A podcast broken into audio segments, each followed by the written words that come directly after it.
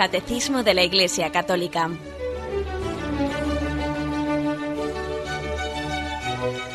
Un programa dirigido por Monseñor José Ignacio Munilla, Obispo de San Sebastián.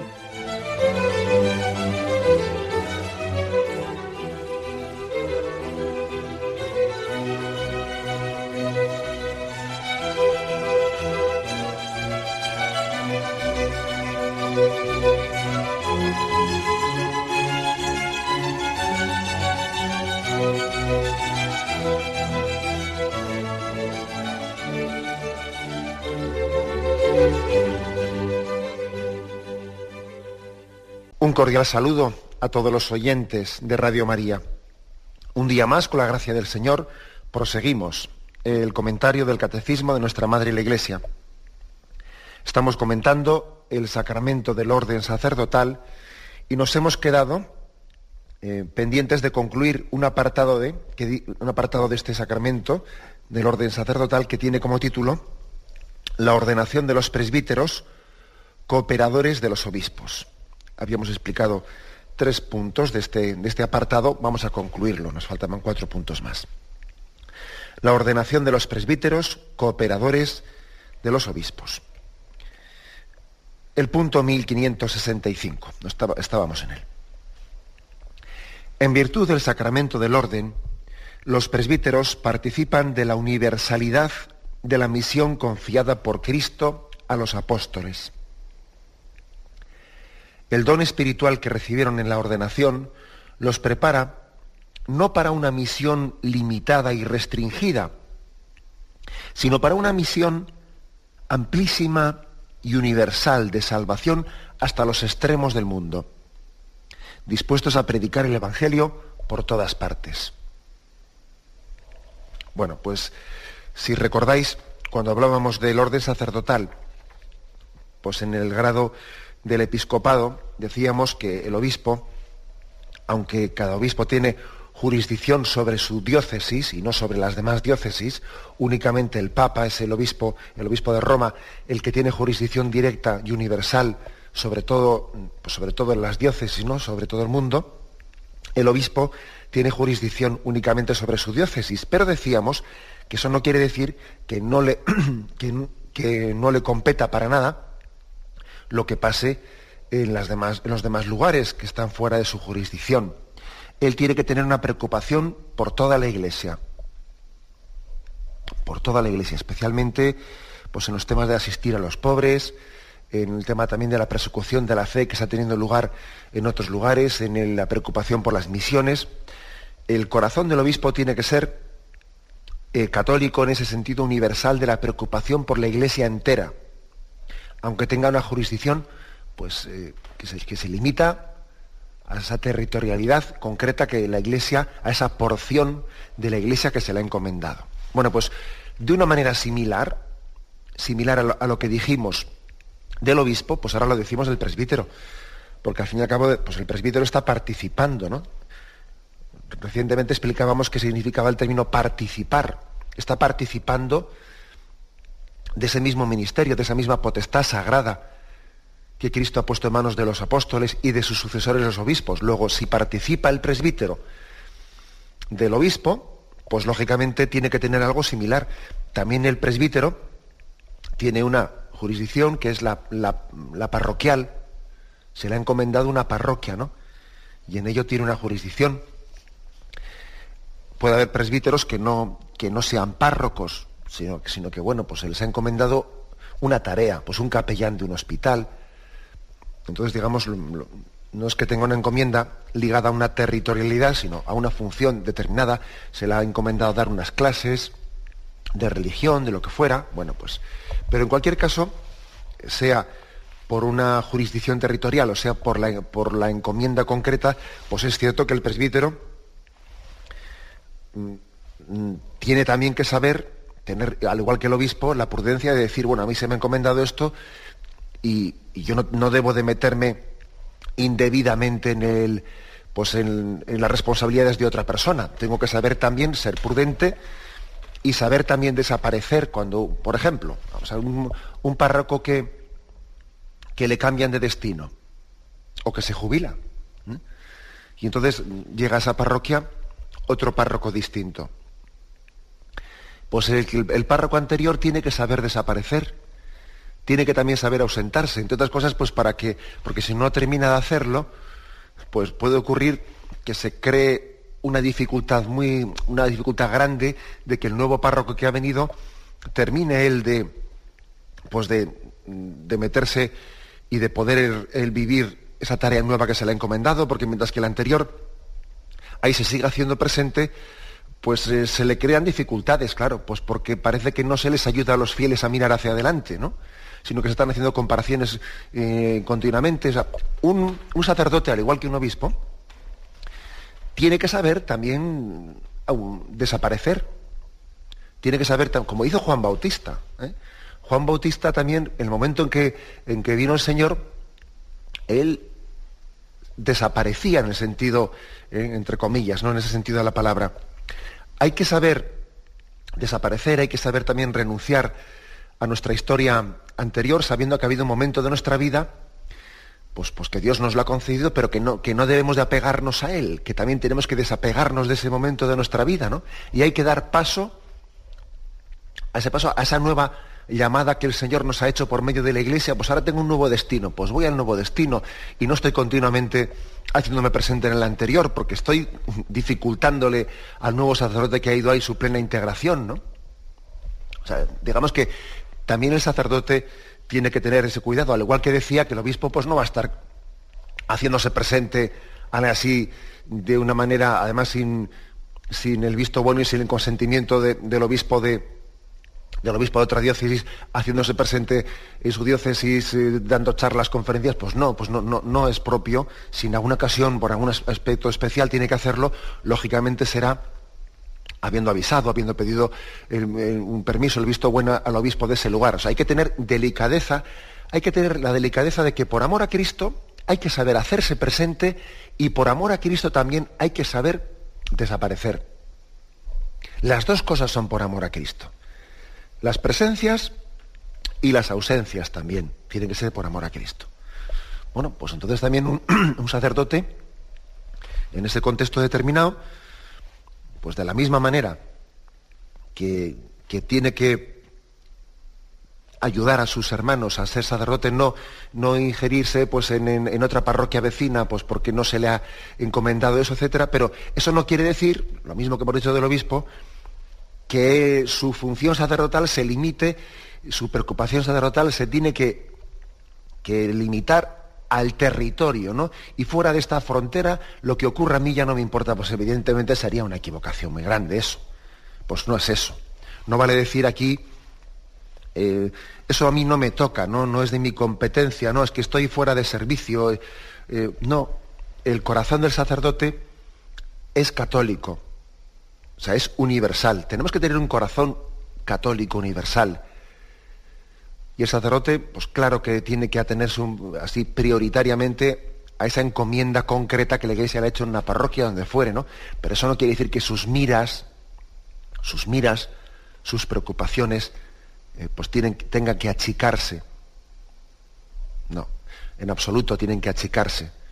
Su corazón tiene que sentir con la iglesia, tiene que sufrir con la iglesia, tiene que sentir como propios suyos los problemas que la iglesia la quejan en cualquier lugar y así es, ¿no? En nadie se nos ocurre que un sacerdote únicamente le, haga preocupar lo que pasa en, su, en, su, parroquia. No, hombre, a un sacerdote basta charlar un rato con él y uno se da cuenta que no es que le preocupe únicamente lo que pasa en su parroquia, le preocupa lo que pasa en toda la iglesia, le sufre con su iglesia, goza con, con la iglesia, tiene un corazón católico, tiene un corazón universal. Esto, pues para todos nosotros, para todos los sacerdotes, pues es una llamada de atención, ¿no? A nuestra plena, a nuestro sentirnos sacerdotes, pues en todo momento y en todo lugar.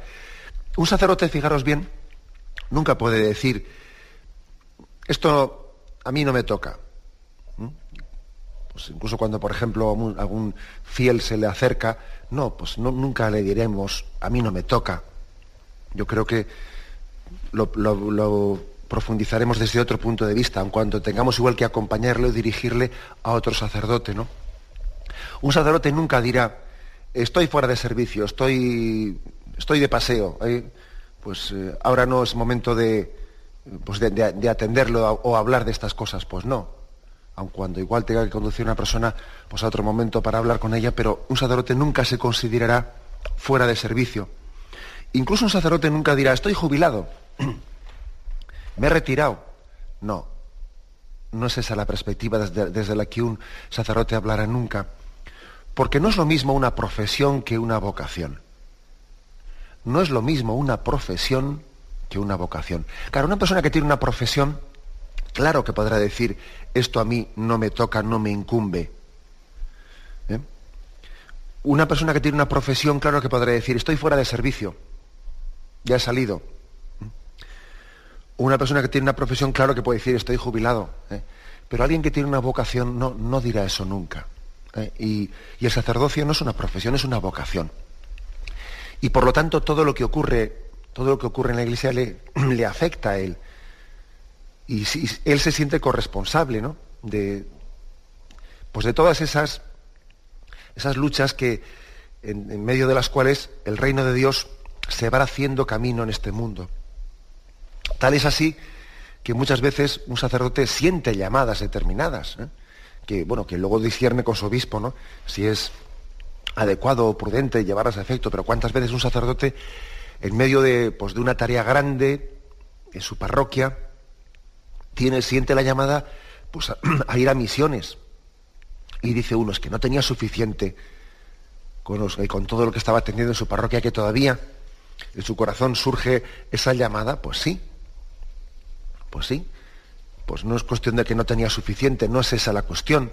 La cuestión está en que en que solamente cuando uno siente desde el corazón de Cristo es capaz de, ver esa perspectiva universal. Acordaros de, ese pasaje del Evangelio en el que dice el Señor, vámonos a otro lugar, que también a, también a esas ovejas tengo yo que anunciarles el reino. Jesús estaba, estaba muy a gusto predicando sus parábolas y predicando el reino de Dios en aquel lugar, pero enseguida les dice a los apóstoles, bueno, pero vamos a otro lugar también, que allí también tengo que predicar. O sea, no, no se agotaba en una tarea concreta, ¿no? No se agotaba en esa... él, por el hecho de sentirse en un sitio escuchado y acogido, con eso ya no se daba por satisfecho, porque, ojo, podía ser un, riesgo, ¿no? Que uno dice, uy, qué bien estoy aquí, eh, qué acogido estoy, qué a gusto. ¿eh?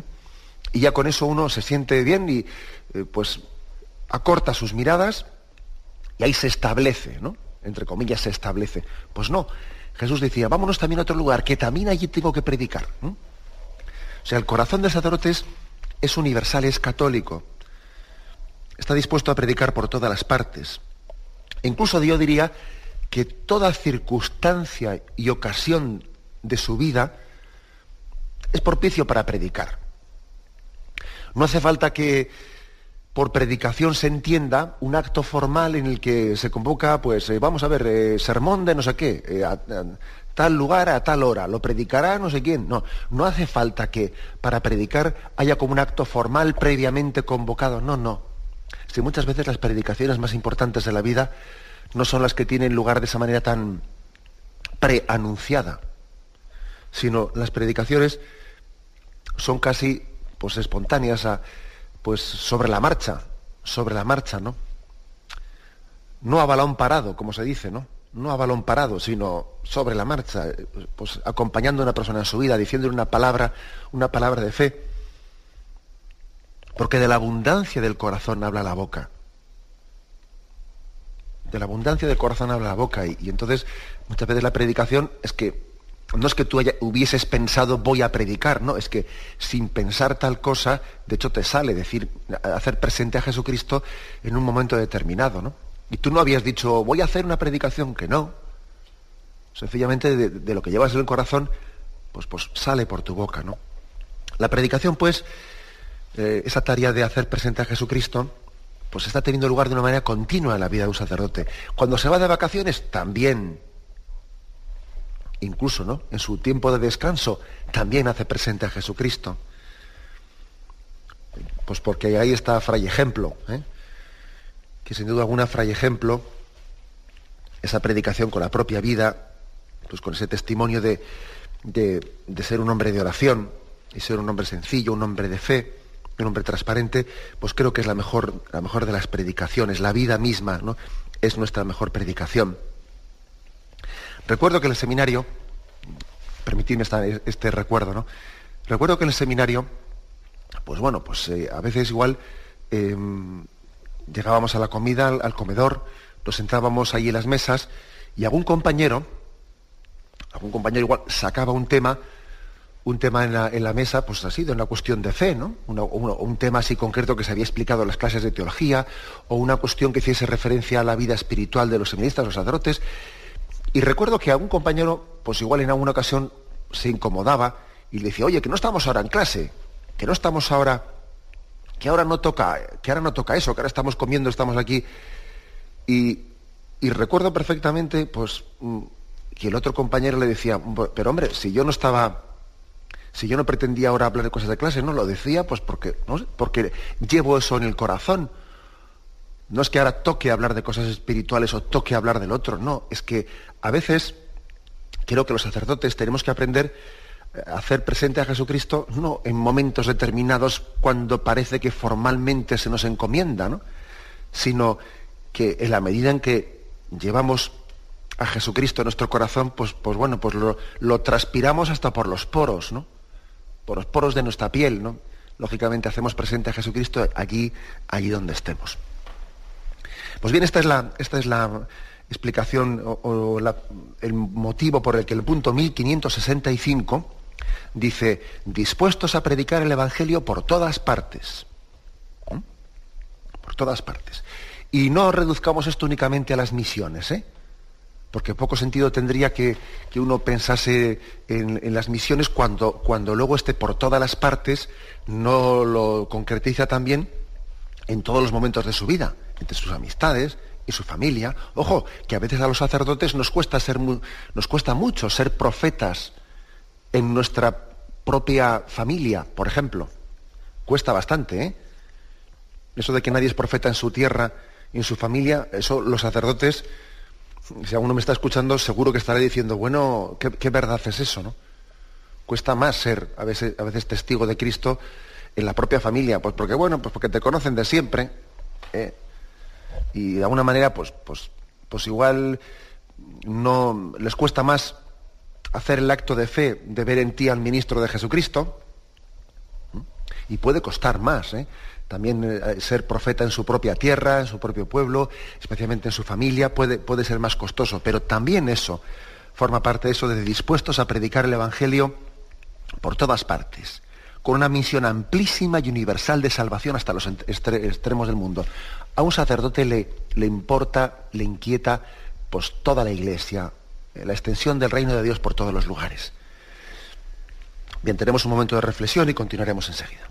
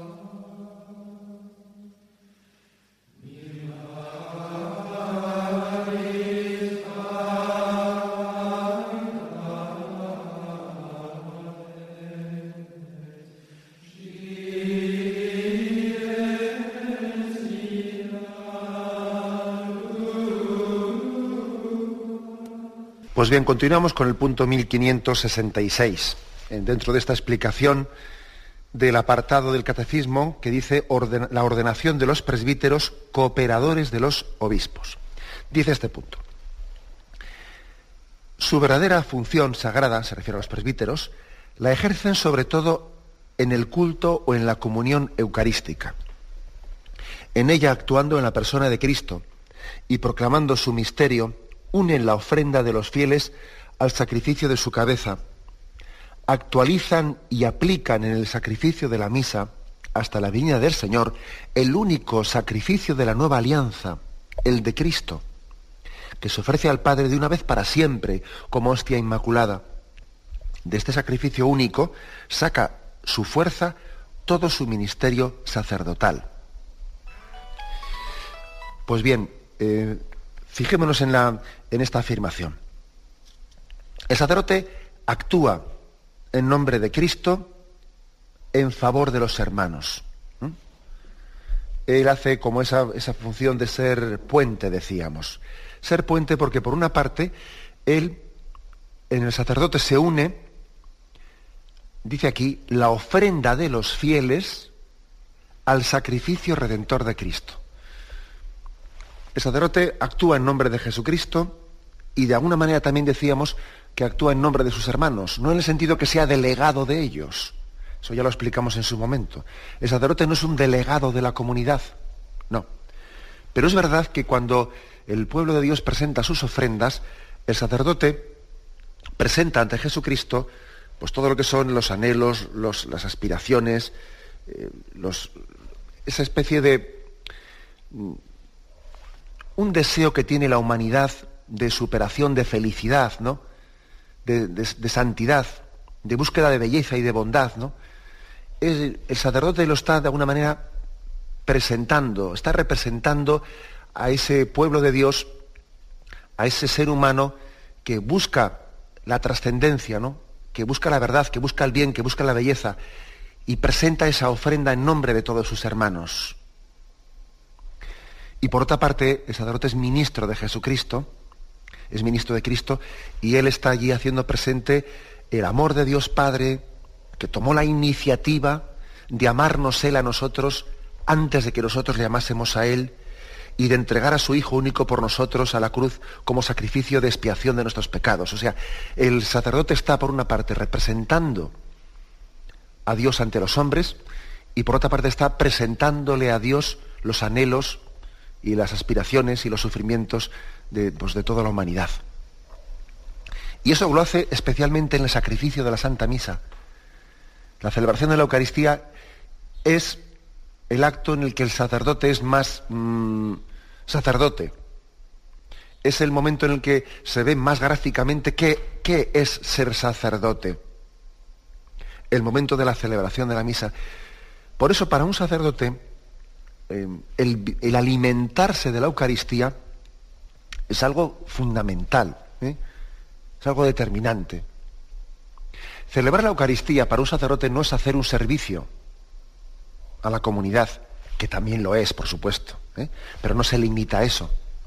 Por ejemplo, imaginaros que un sacerdote dijese, bueno, es que hoy es mi día libre, hoy me voy por ahí, hoy no celebro misa, o, pues bueno, pues hoy hay, hoy hay otro sacerdote, que celebre el otro, que pues ya hacemos, eh, hacemos la función, hacemos el servicio a la comunidad y hoy yo estoy dispensado, no tengo que celebrar misa, pues me puedo quedar un rato más leyendo, descansando.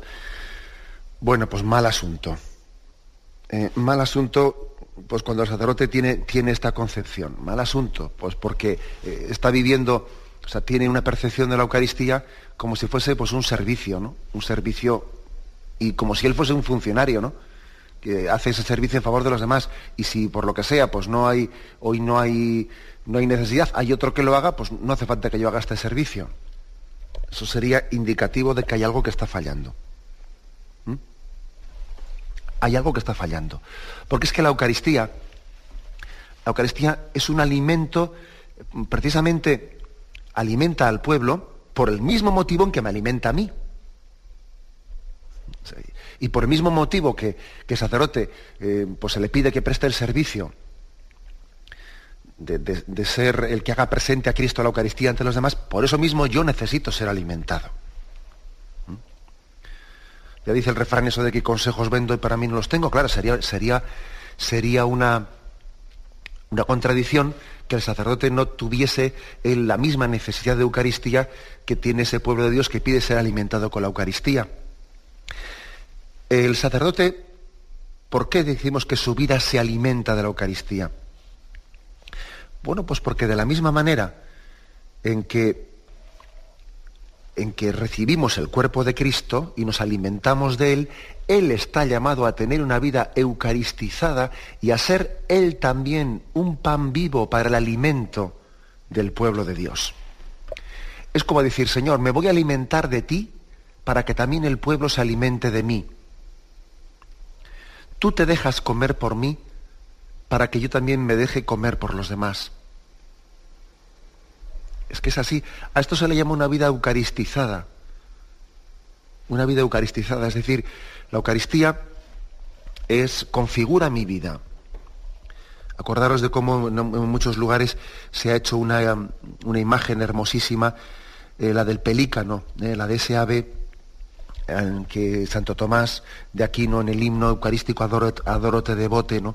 hace referencia al, piadoso pelícano ese ave que se picotea el pecho cuando no, tiene, no tiene alimento para poder dar a sus polluelos y se picotea el pecho para dar de comer de su carne y de su sangre a sus polluelos, ¿no? Les alimenta con su propia vida.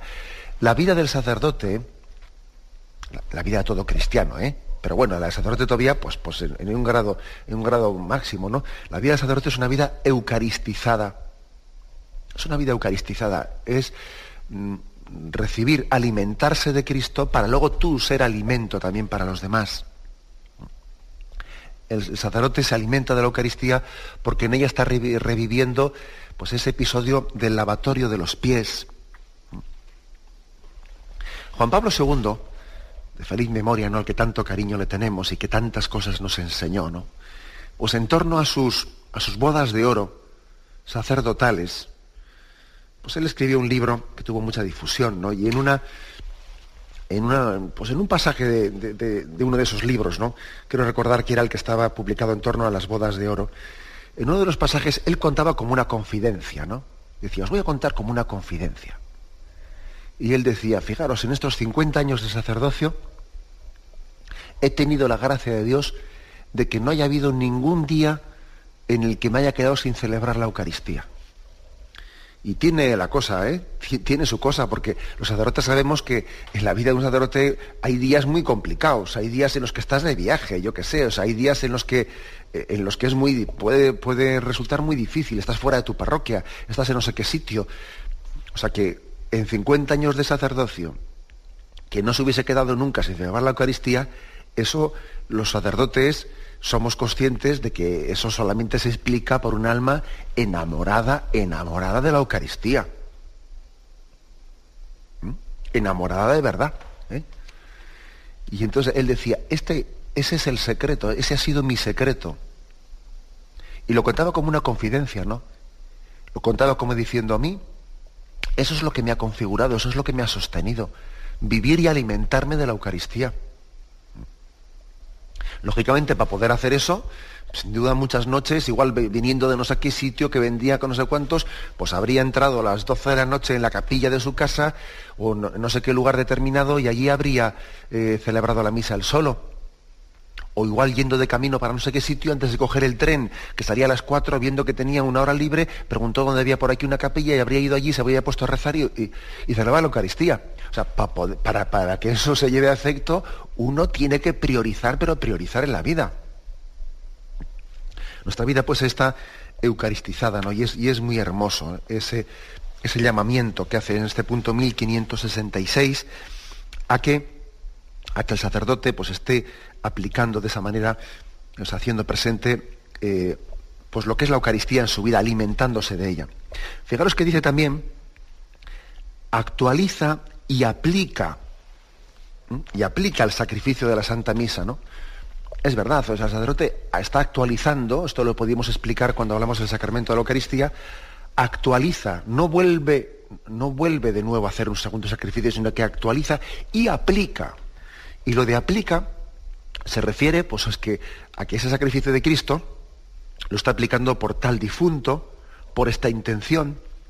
El pueblo de Dios le ha pedido reza por esto, reza por lo otro. Es decir, en la Eucaristía el sacerdote hace presente todos los sufrimientos del pueblo de Dios. Los, eh, está aplicando el sacrificio de Cristo por esto y por lo otro, y por lo otro. Es como concretizar la entrega de Cristo por todos, pero la está concretizando, la está aplicando a intenciones también concretas y particulares. En la Eucaristía pedimos por todos, es verdad, pero ese por todos no es incompatible después con concretizarlo, ¿no? en personas concretas y, determinadas, en intenciones determinadas, en un difunto, en una situación, en un enfermo que está en, agonía y nos han pedido que, ofrezcamos la Eucaristía por él.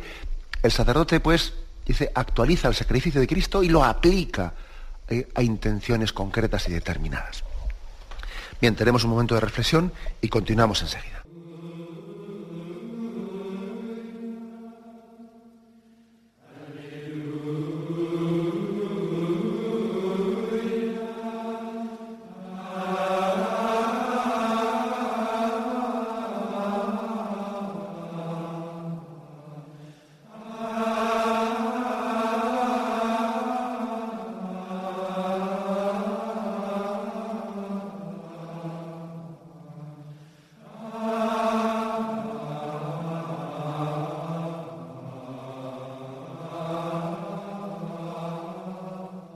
Estamos en este programa de Catecismo de la Iglesia Católica comentando unos puntos referentes al sacramento del orden sacerdotal en los que se nos habla de los presbíteros como cooperadores de los obispos. El punto 1567 dice así, los presbíteros como colaboradores diligentes de los obispos y ayuda e instrumento suyo, llamados para servir al pueblo de Dios, forman con su obispo un único presbiterio, dedicado a diversas tareas. En cada una de las comunidades locales de fieles hacen presente de alguna manera a su obispo, al que están unidos con confianza y magnanimidad. Participan en sus funciones y preocupaciones y las llevan a la práctica cada día. Los presbíteros solo pueden ejercer su ministerio en dependencia del obispo y en comunión con él la promesa de obediencia que hacen al obispo en el momento de la ordenación y el beso de paz del obispo al final de la liturgia de la ordenación significan que el obispo los considera como sus colaboradores, sus hijos, sus hermanos y sus amigos, y que a su vez ellos le deben amor y obediencia. Como veis aquí está eh, pues concentrada esa teología del sacerdocio en su, en su, relación con el obispo de una manera, pues, la verdad es que es una joya el catecismo, ¿eh? es una joya. Y en gran parte estas, estas cosas que estoy leyendo, que lo sepáis, yo no, no, lo voy diciendo punto por punto, pero prácticamente el catecismo lo que ha hecho ha sido todos estos puntos que estoy leyendo son, sí, textos del catecismo, pero eh, son entrecomillados de documentos del Concilio Vaticano II. En concreto, esto también es sobre el Lumen Gentium 28, etcétera. Son sobre la Presbiterorum Ordinis. en el catecismo de la Iglesia Católica no es que se haya puesto a reformular las cosas, no, sino que ha recogido eh, pues lo que forma parte de la tradición de la Iglesia, etcétera.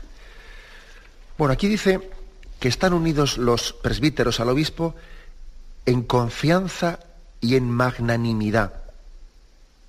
¿Mm? A mí me llama la atención eso de confianza y magnanimidad. Porque claro, eh, lo de la confianza, ¿qué supone la confianza? Pues la confianza supone decir, vamos a ver, eh, yo quizás las cosas pues, pues, no, pues no, no las hubiese hecho de esta manera. O quizás eh, no entiendo exactamente esto, no entiendo lo otro, pero yo confío, confío en que el Señor le ha dado al obispo, en que el Espíritu Santo le ha dado al obispo, pues una plenitud del Espíritu Santo para ejercer el sacerdocio y que evidentemente pues él va a tener una gracia de estado especial pues para, para conducir la iglesia y el presbítero confía en eso, confía en la acción del Espíritu Santo en ese, eh, pues en ese gobierno del perdón, del obispo eh, sobre la diócesis. O sea, hay una confianza, confianza en que el Espíritu Santo sigue actuando a través de las mediaciones. ¿Mm? Es un acto de confianza. Y luego dice magnanimidad, confianza y magnanimidad. Magnanimidad es decir, yo voy a ser generoso. No voy a ser, eh, pues en plan, eh, ¿qué voy a decir yo? Pues racaneando, ¿no? Racaneando mi colaboración o racaneando mi voto de confianza. No, voy a ser magnánimo. O sea, es decir, voy a dar mi, mi apoyo, mi voto de confianza, voy a apostar eh, por, por, aquello que, pues, por esas prioridades pastorales en las que el obispo nos, nos pide a los sacerdotes que nos entreguemos, voy a ser magnánimo. ¿Eh? En el fondo, en el fondo esa relación del presbítero con su obispo solamente se entiende desde una confianza en la acción del Espíritu Santo en la Iglesia. Si falta confianza del presbítero en su obispo o falta magnanimidad ¿no? en esa forma generosa de colaborar con él y uno va a mínimos, no a mí que no me pidan esto, a mí que no me pidan lo otro, pues entonces uno lo que en fondo lo que está faltando, lo, que hay es una falta de no ya fe o confianza en el obispo, sino en la acción del Espíritu Santo en la iglesia, que nos quede claro. Eso es importante. El presbítero participa de las preocupaciones, de las funciones y preocupaciones, ¿no? Que tiene el obispo y las lleva a práctica. de alguna manera son, son preocupaciones de, de, aquel que el Señor ha puesto al frente de su iglesia, ¿no? Y él las hace suyas. Yo no tengo otras preocupaciones al margen de. ¿eh? No, no, sino que me, me, uno, participo. Otra vez el término participar, que como veis, pues es que es un término clave, ¿no? En la teología católica. Y describiendo esta colaboración entre presbítero y obispo, aquí se hace una descripción, fíjate, dice, los presbíteros son, para con sus obispos, ¿no? Dice, colaboradores, hijos, hermanos, amigos. Fijaros, colaboradores, hijos, hermanos, amigos, todo esto forma parte de eso. Y una cosa no se, contrapone a la otra. Eres hijo al mismo tiempo que hermano del obispo. Y eres amigo al mismo tiempo que colaborador. Que claro, que parece que no, estaría bien pues que alguien eh, dijese, bueno, yo soy hermano, pero no soy hijo. No, no, eres hermano e hijo. O no está bien que dijeses, yo soy amigo, pero no colaborador. No, no. Tú eh, tienes que ser amigo y colaborador. ¿Eh? todo hay que asumirlo, hay que integrarlo, hay que integrar la, pues la, paternidad del obispo en, la hermandad que tenemos con él. Ahora bien, eh, todo ello, todo ello supone y está integrado, dice aquí el catecismo, le deben amor y obediencia. A mí me, me llama la atención esto de le deben amor y obediencia, porque uno, uno puede decir, pero hombre, se le puede, hombre, lo de, lo de deber obediencia parece que se explica un poco más, ¿no? Pero lo de deberle amor, pero ¿cómo se puede mandar amar? ¿Eh? Uno puede decir, eh, ¿no, es un poco exagerado esto? Porque hombre, que le deben obediencia, pues bueno, pero le debe amor. ¿Se puede decir a una persona que se le debe amor? ¿Se puede decirle que, mm, que el amar es algo también que, que debe de surgir eh, de nosotros con toda, con toda su fuerza? Pues sí, es que aunque parezca una contradicción, eh, la Iglesia utiliza ese término, el que debemos amor. Debemos amor quiere decir que es un don de Cristo, es un don de Cristo el que nosotros tengamos también en ese, en ese obispo un pastoreo de Jesucristo, que Cristo me está cuidando, me está guiando, me está conduciendo, me está gobernando Jesucristo a través de él. Y le debo amor el mismo, en el mismo amor de Cristo, participando, vuelta, a lo mismo, ¿no? Participando de ese amor, amo también al obispo. Porque en él se está sacramentalmente haciendo presente ese rostro de Cristo pastor. Luego fíjate que dice, se le debe amor y obediencia. Y el día de la ordenación sacerdotal, eh, se, vamos, se hace la siguiente pregunta. A ver, lo tengo por aquí. Dice, ¿Prometes obediencia y respeto a mí y a mis sucesores? Le pregunta eso el obispo al presbítero. ¿eh? ¿Prometes obediencia y respeto a mí y a mis sucesores? Prometo. Dios que comenzó en ti la obra buena, él mismo la lleve a término. Y después, como, como ha dicho aquí, también le da un abrazo, terminada, terminado el rito, el rito de la ordenación sacerdotal, el obispo y el presbítero se dan un beso de paz, que significa que el obispo considera como colaborador suyo ¿no? al sacerdote. Es un beso que tiene lugar concluyendo, ¿no? como culminando esa liturgia de ordenación sacerdotal. en ese momento, es, en ese abrazo, en ese beso, hay un, se está significando visualmente pues, eh, que el presbítero es colaborador, es hijo, es hermano, es amigo, que le debe amor y obediencia a su obispo, pues es, mm, es un signo precioso ¿no? que tiene la ordenación sacerdotal. Y aunque sea brevemente, vamos a concluir con el punto 1568. Y así dejamos también concluido este apartado de la ordenación de los presbíteros cooperadores de los obispos. Dice, los presbíteros, instituidos por la ordenación en el orden del presbiterado, están unidos todos entre sí por la íntima fraternidad del sacramento. Forman un único presbiterio, especialmente en la diócesis, a cuyo servicio se dedican bajo la dirección de su obispo. La unidad del presbiterio encuentra una expresión litúrgica en la costumbre de que los presbíteros impongan a su vez las manos después del obispo durante el rito de la ordenación. Es decir, em, esto último que he leído, no sé si algunos lo habrán entendido, en la liturgia de la ordenación, después de que el obispo ha impuesto las manos sobre, sobre el que está siendo ordenado sacerdote, el resto del presbiterio que está concelebrando con el obispo van pasando uno por uno y le van también imponiendo las manos eh, al sacerdote, al ordenando. ¿Por qué le imponen las manos? Pues para que, eh, por si acaso esa transmisión del Espíritu Santo, esa consagración del obispo era insuficiente. No, no es por eso. ¿eh? No es por eso.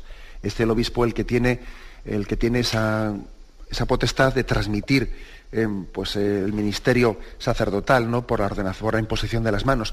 Pero el resto del presbiterio va pasando uno por uno a imponer las manos, dice aquí, como un signo visible un signo de esa unidad del presbiterio. Forman un único presbiterio. Encuentra una expresión litúrgica en la costumbre de que los presbíteros impongan a su vez las manos después del obispo durante el rito de la ordenación. Es como un recuerdo, una visualización del estamos todos unidos en el mismo, el mismo presbiterio. Formamos todos, ¿no? Una común unión en esta unción del Espíritu Santo en torno al obispo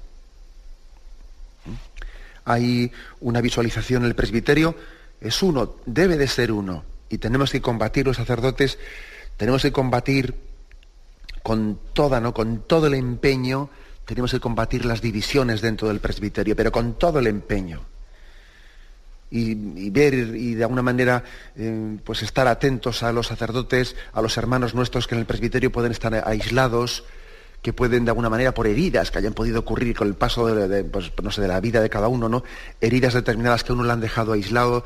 Tenemos que estar atentos ¿no? a esos hermanos nuestros que pueden bueno, tener más dificultad de, unirse en el presbiterio y volcarnos con ellos y ser cariñosos.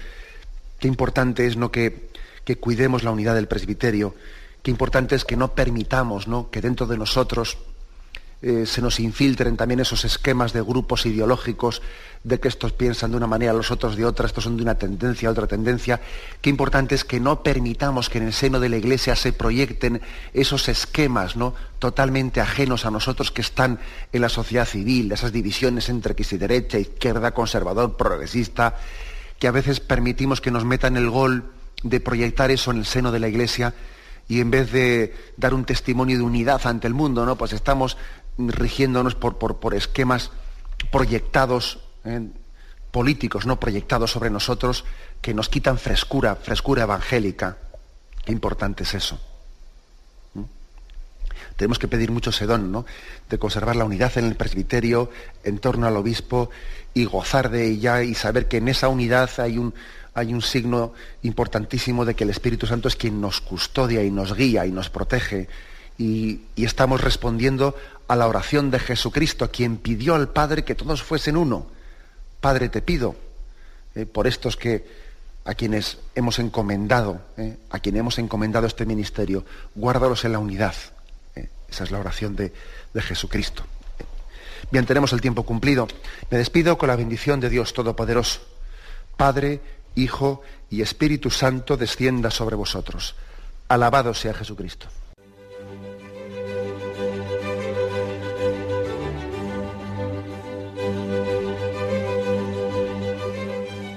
Finaliza el Catecismo de la Iglesia Católica, un programa dirigido por Monseñor José Ignacio Munilla, obispo de San Sebastián.